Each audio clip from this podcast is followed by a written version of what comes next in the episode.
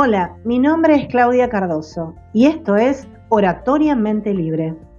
Les cuento que el contenido de este podcast es acerca de la oratoria y su utilidad en la comunicación, tanto en el aspecto social como en el familiar, profesional y por supuesto en el ámbito público.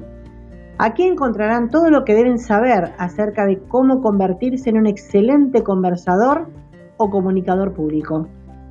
Te invito a animarte para que logres liberar tu mente diciendo lo que querés decir en el momento oportuno, con las palabras adecuadas, utilizando la mente, el cuerpo y la voz como principales herramientas.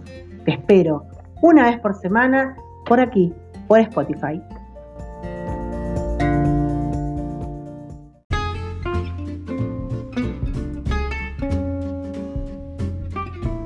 En este segmento vamos a conocer acerca de la comunicación entre personas, esa que tenemos a diario con los familiares, con los vecinos o con aquellos que atienden los comercios, con toda persona, con un otro, y también, ¿por qué no?, frente a varias personas como lo es la comunicación pública.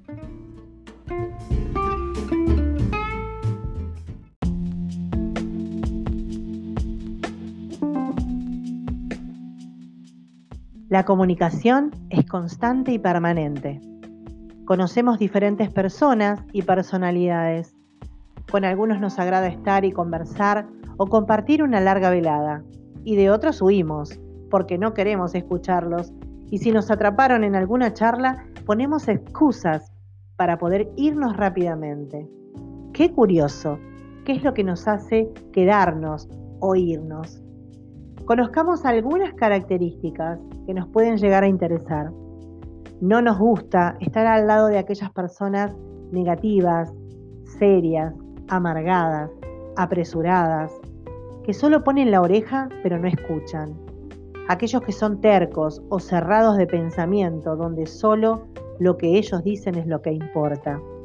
Mucho menos con aquel burlón que nos mira con desprecio, aquel mentiroso o chismoso o tal vez aquel otro que habla y habla sin parar y que no nos deja meter bocadillo. Sin embargo, nos encanta estar al lado de las personas positivas, amables, pacientes, aquellos que tienen una escucha activa, que son respetuosos y muestran interés en lo que escuchan, que son sinceros, prudentes, pero además tienen una mentalidad abierta, capaces de recibir una opinión diferente a la suya. En el caso de comunicadores públicos o de oradores públicos, también se debe prestar al diálogo.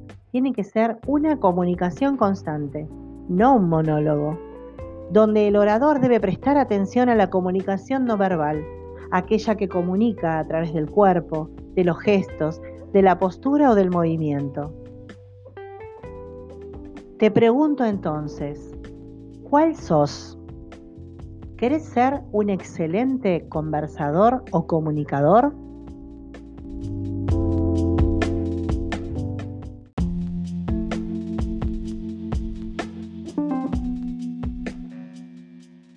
Te propongo escucharte sinceramente y descubrir cuál sos, qué debes cambiar, modificar o erradicar y convertirte entonces en ese conversador ideal.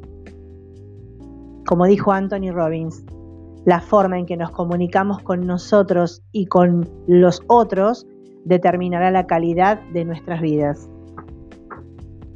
Te invito a seguir juntos para descubrir los secretos de una comunicación eficaz. Me podés encontrar en las páginas de Instagram o de Facebook como licclaudiacardoso.coach.